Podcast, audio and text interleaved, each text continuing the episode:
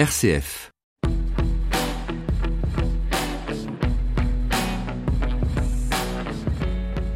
Bonjour à toutes et à tous. Dans l'actualité de cette semaine, des actes de vandalisme et des profanations. Plusieurs édifices religieux catholiques ont été pris pour cible.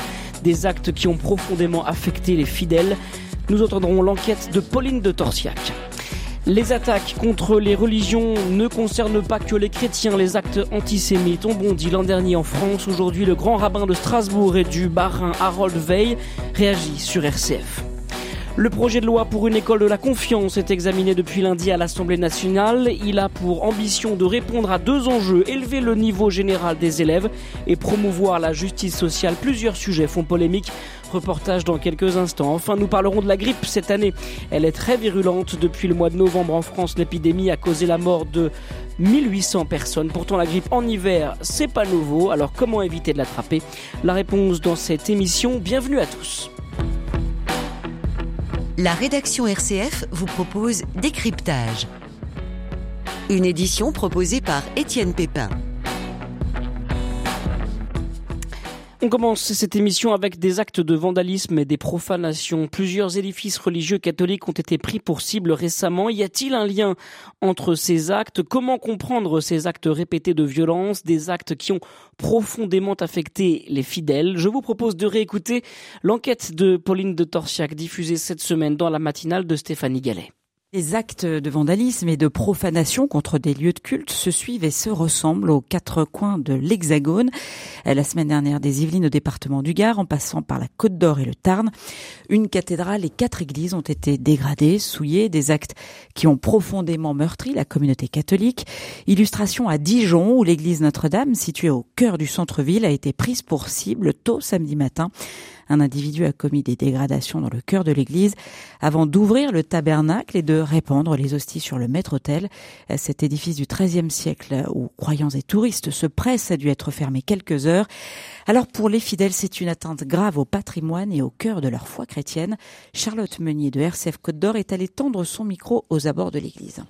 Je travaille dans le patrimoine, donc évidemment, en dehors du fait que moi-même je suis chrétienne, euh, en tant que personne touchée par le patrimoine, effectivement, c'est triste. C'est scandaleux, inacceptable. Il y a deux niveaux. Il y a le niveau de l'athée. L'athée qui dit c'est inacceptable, point. Mais il y a le niveau du croyant. Et là, c'est vraiment quelque chose qui blesse profondément. Parce que le tabernacle, c'est quand même le cœur du cœur. Et ça, c'est peut-être euh, le plus important. Et je ne suis pas sûr que dans une population, tout le monde ait conscience de ça. Ça a quand même scandalisé en profondeur certaines personnes. L'évêque a été obligé de faire une messe particulière pour ressacrer l'Église. Il n'y a pas de nom pour qualifier ce genre de choses, parce qu'on peut respecter quand même chacun ses croyances, et voilà, c'est tout ce que je peux dire, parce que vraiment, moi, je suis horrifiée de ce qui se passe actuellement. Alors l'église Notre-Dame de Dijon a été fermée toute la journée de samedi jusqu'à la célébration à 17h30 d'une messe de réparation par l'archevêque de Dijon, monseigneur Roland Minrat. Oui, le père Emmanuel Pic, prêtre de la paroisse, revient justement euh, sur le sens et l'importance du rite pénitentiel de réparation après la profanation d'une église. C'est une célébration qui consiste euh, à la fois à demander pardon à Dieu pour ce qui s'est passé, parce que même si nous ne sommes pas responsables, il faut quand même que quelqu'un demande pardon, et puis aussi à, à rétablir l'Église euh, dans ce qu'elle est. Une église, c'est le lieu dans lequel les, chrétiens se rassemblent pour prier, c'est un lieu qui est ouvert à tous, et c'est aussi un lieu qui a été consacré. Et quelque part, euh, la profanation euh, abîme cette consécration qui a été faite de ce lieu, et donc l'évêque qui préside la célébration reprend un certain nombre de rites de la consécration de l'église. Il entre avec la longue litanie des saints que l'on chante euh, toujours à la consécration d'une église. Il bénit les murs et l'assemblée, le chœur, l'autel qui a avec de l'eau bénite. Il encense l'autel. Un certain nombre de gestes forts qui disent qu'à nouveau, cette église peut servir à célébrer l'Eucharistie. Voilà, et le même rituel aura lieu à Nîmes demain, où la petite église de Notre-Dame des Enfants a elle aussi été profanée mercredi dernier. Le tabernacle de l'église a été cassé, des hosties projetées sur les murs et à terre, divers objets religieux dégradés et des excréments jetés sur les murs intérieurs de l'édifice. Précisons, Stéphanie, que l'église distingue la profanation de l'acte de vandalisme. Renverser une statue, briser des objets religieux relève du vandalisme. La profanation résulte, elle, d'un saccage des hosties consacrées conservé dans le tabernacle de l'hôtel. Alors Pauline, la série noire de ces dégradations et profanations de lieux de culte catholiques a en fait démarré lundi dernier. Oui Stéphanie, ce jour-là, c'est l'église Saint-Nicolas de Houille dans les Yvelines qui était visée. Le curé de la paroisse a retrouvé la statue d'une Vierge à l'enfant à terre en mille morceaux. Dans cette église, c'est la troisième profanation en dix jours. Le lendemain, dans le Tarn, c'est une forte odeur de brûlé qui donne l'alerte à l'Avor. La secrétaire de la paroisse découvre plusieurs départs de feu dans une chapelle de la cathédrale. Une croix a également été renversée et une statue du Christ depuis, un adolescent de 17 ans est passé aux aveux. Il s'est présenté avec ses parents à la brigade de gendarmerie de Lavore et il comparaîtra avec un complice le 15 mars prochain devant un juge des enfants. Monseigneur Jean Legrèze, évêque d'Albi, déplore un acte stupide mais grave. Il s'agit d'un acte absolument stupide, mais cet acte est, grave.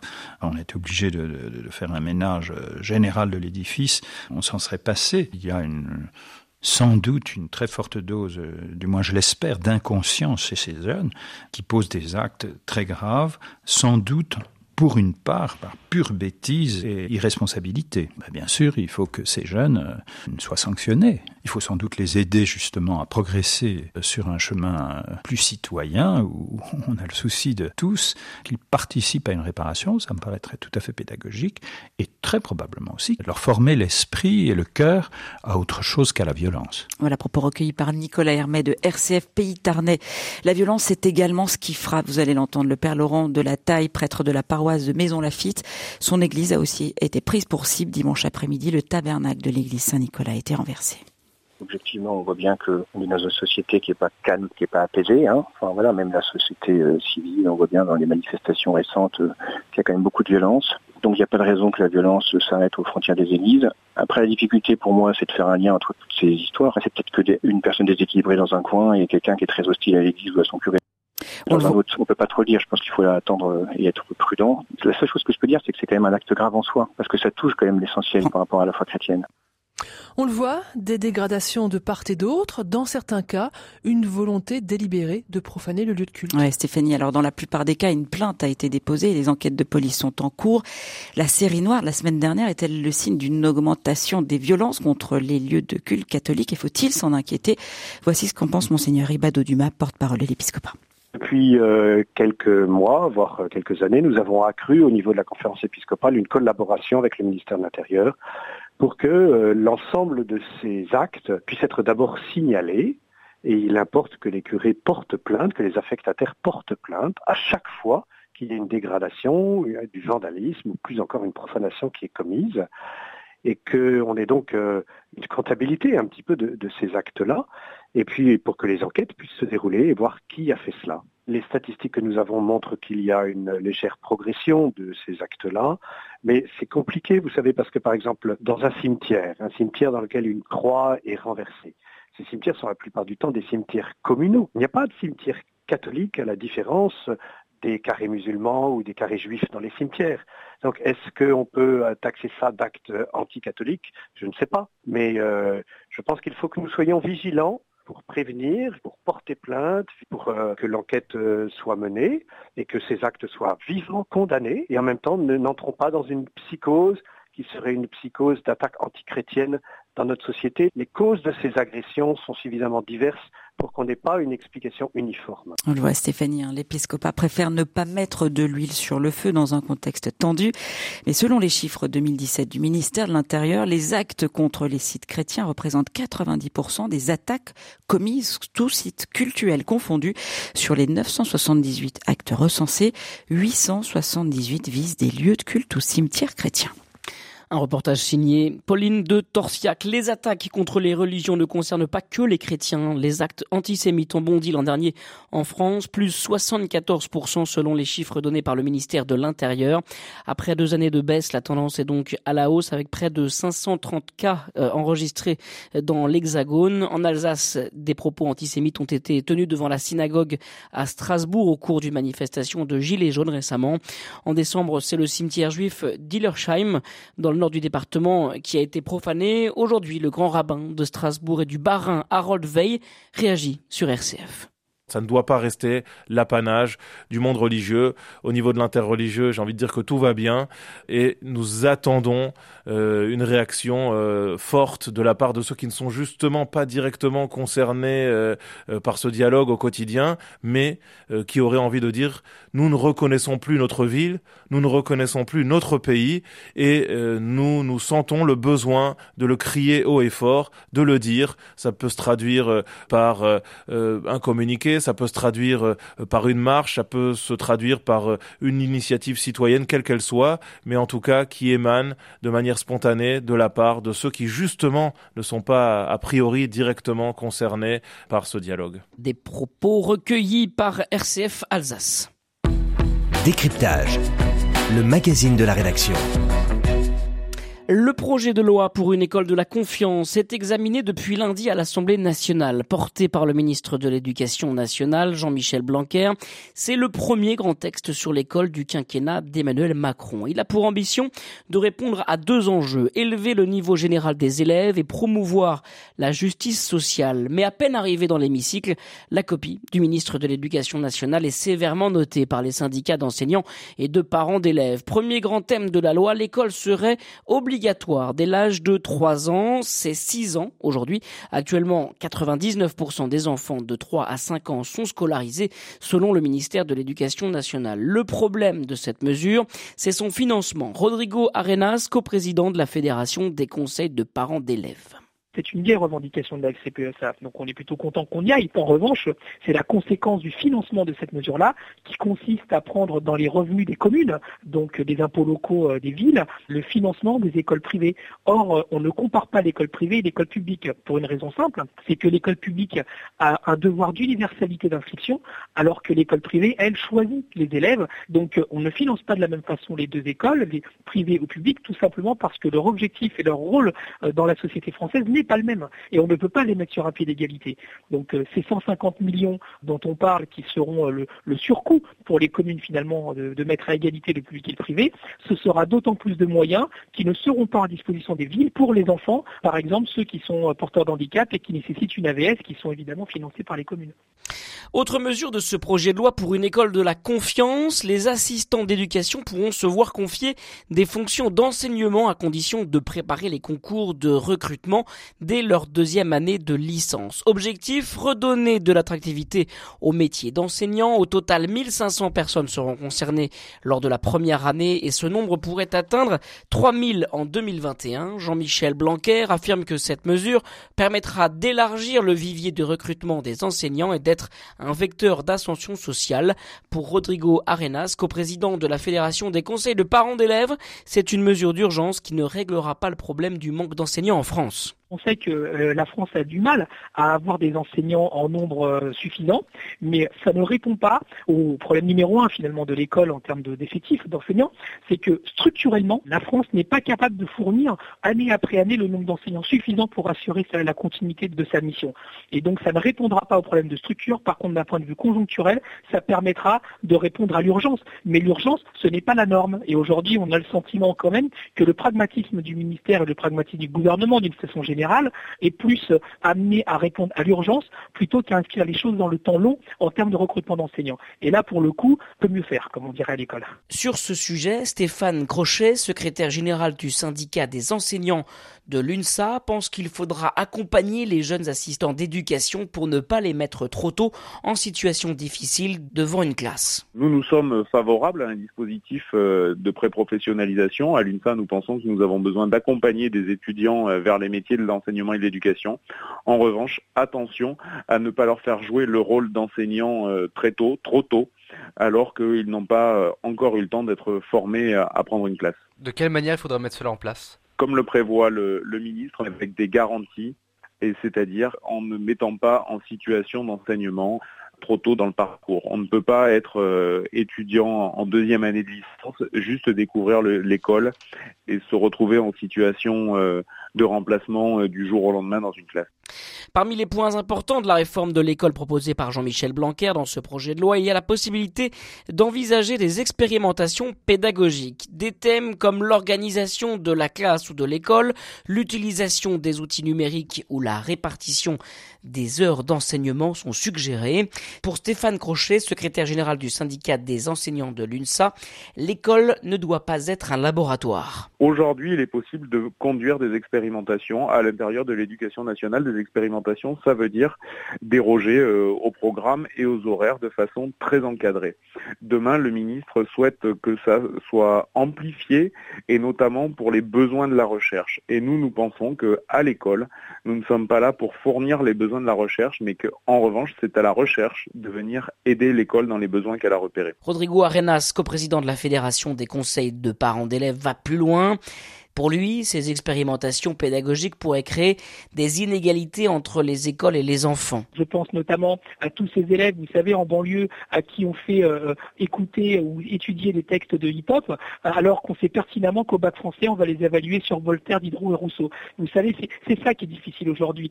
C'est que l'école n'est pas à la carte euh, dans la mesure où, en fait, on doit aujourd'hui permettre à nos enfants de répondre bon aux examens aussi. Ou alors, il faut changer complètement les évaluations. Et en tout cas, c'est une proposition que notre fédération porte, c'est que les évaluations des élèves ne sont pas euh, susceptibles de prendre en compte l'hétérogénéité des élèves, mais au contraire de les enfermer dans une sorte d'homogénéité. Et comme les enfants, l'école sera évaluée. Le conseil d'évaluation du système scolaire actuel sera remplacé par le conseil d'évaluation de l'école, composé de 10 membres, dont 4 représentants du ministre de l'Éducation nationale. Les syndicats dénoncent à ce sujet une perte d'autonomie des établissements. Pendant les débats cette semaine, plusieurs amendements à la loi ont fait polémique il y a eu d'abord cet amendement rendant obligatoire dans les salles de classe le drapeau tricolore et le drapeau européen ainsi que l'hymne national. Et mardi, le vote d'un amendement pour remplacer les mentions père et mère par parent 1 et parent 2 dans les formulaires scolaires. C'est un signal de respect aux familles homoparentales dans le prolongement de la loi ouvrant le mariage aux personnes de même sexe, selon la députée de la majorité Valérie Petit, qui est à l'origine du texte défendu dans l'hémicycle par Jennifer de Temerman, députée LREM du Nord. Je ne suis pas sûre que tous les établissements le fassent et on a autant de familles qui se retrouvent confrontées à des cases, à des cases qui sont figées dans des modèles sociaux et familiaux un peu dépassés. Personne ne devrait se sentir exclu dans cette société par des schémas de pensée parfois un peu arriérés. Donc cet article, pour nous, c'est une mesure d'égalité sociale. Réaction immédiate du député LR de l'Ain, Xavier Breton, qui, comme la députée de la majorité Agnès Thiel, dénonce cet amendement. Quand j'entends dire que c'est un modèle qui est dépassé, c'est qu'il y a aujourd'hui dans les unions qui sont célébrées, soit sous forme de mariage ou de pax, plus de 95% qui sont des couples hommes-femmes. Donc c'est pas complètement euh, dépassé. Et avoir une vision euh, simplement en disant c'est arriéré, c'est effectivement très péjoratif, c'est très pensée unique, c'est très politiquement correct, mais ça correspond pas à la réalité. Monseigneur Bruno Feillet, président du Conseil Famille et Société de la Conférence des évêques de France, a réagi jeudi. Il dénonce une tentative de déconstruire la réalité familiale. Qui est-ce qui va recevoir le numéro 1 et qui va recevoir le numéro 2 Et si jamais un jour dans l'évolution des familles, ça arrive trop souvent, il y a un divorce, alors on change de rang, on retrouve le numéro 1 ou on rajoute un numéro 3 quand il y a un... Enfin, c'est un peu ridicule. On déconstruit complètement sous prétexte qu'il faut euh, faire une régularisation administrative. Mais l'argument majeur du projet, c'est de dire que père et mère, c'était une approche dépassée ou arriérée. C'est choquant parce que c'est une actualité profonde que d'avoir un père et une mère. C'est une chance pour les enfants et c'est une chance pour des adultes, hommes et femmes, de devenir père et mère. C'est un grand moment dans une vie et je trouve que devenir un numéro, euh, c'est désobligeant. L'amendement a été voté malgré l'avis défavorable du ministre de l'Éducation Jean-Michel Blanquer et du rapporteur du projet de loi Anne-Christine Lang. Ils estiment que le sujet ne relève pas du domaine législatif. Les débats continuent. RCF, décryptage. On va maintenant parler de la grippe. Cette année, elle est très virulente et on va essayer de comprendre pourquoi et comment éviter de l'attraper. Depuis le mois de novembre en France, la grippe a causé la mort de 1800 personnes, tous âges confondus. Pourtant, la grippe en hiver, ce n'est pas nouveau. Explication de Vincent Enouf, le directeur adjoint du Centre national de référence de la grippe à l'Institut Pasteur. Ce qui est nouveau cette année, c'est qu'on a deux virus qui circulent à la fois, deux virus de type 1, le virus H1N2 et le virus H1N1. Et ce sont des virus, en tous les cas pour le H3N2, qui est connu et réputé pour euh, provoquer des épidémies de grande ampleur. Et le H1N1 est connu pour être un petit peu moins épidémique, mais avoir la capacité aussi de toucher les, jeunes adultes et euh, d'autres classes de personnes à risque comme les obèses morbides ou les femmes enceintes. Si on en vient au vaccin, le vaccin va protéger contre le virus H1N1 pandémique. En revanche, vis-à-vis du H3N2, on a un vaccin qui est moins bon, moins efficace et il ne protégerait aujourd'hui, avec les premières données que l'on a, autour des, 20% seulement. Cette semaine, le bulletin hebdomadaire de Santé publique France annonce que l'activité grippale est en augmentation dans toutes les régions métropolitaines, excepté en Île-de-France et en Corse où on observe une légère diminution des indicateurs de la grippe. Mais on n'a pas encore atteint le pic de l'épidémie, nous dit Fabrice Camaioni, pharmacien et membre du bureau de la Fédération des syndicats pharmaceutiques de France. On prédit euh, un pic d'ici une à deux semaines.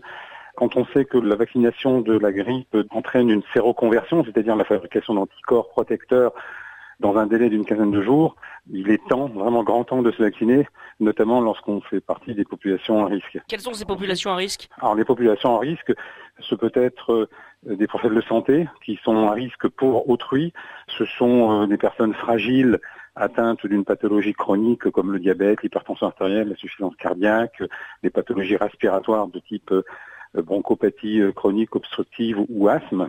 Ce sont également les personnes âgées. À partir de 65 ans, on est plus à risque. Ce sont également les tout petits qui sont environnés de personnes comme une nounou par exemple. Eh bien, cette nounou, il vaudrait mieux qu'elle se vaccine pour ne pas exposer le bébé, surtout s'il est à risque, c'est-à-dire avec une pathologie qui pourrait entraîner des dégâts irréversibles en cas d'infection par le virus de la grippe.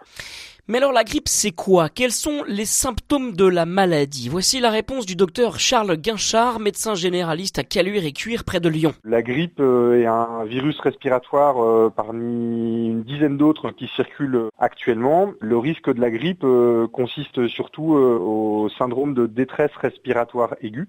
La grippe est un virus qui va toucher les bronchioles, c'est vraiment l'extrémité du poumon. Si le poumon était un arbre, la grippe toucherait les bourgeons, donc l'extrémité vraiment euh, distale euh, de l'arbre, là où se fait l'échange entre le sang et l'air. C'est pour cette raison que euh, la grippe est vraiment très pathogène qu'elle a un fort taux de morbimortalité.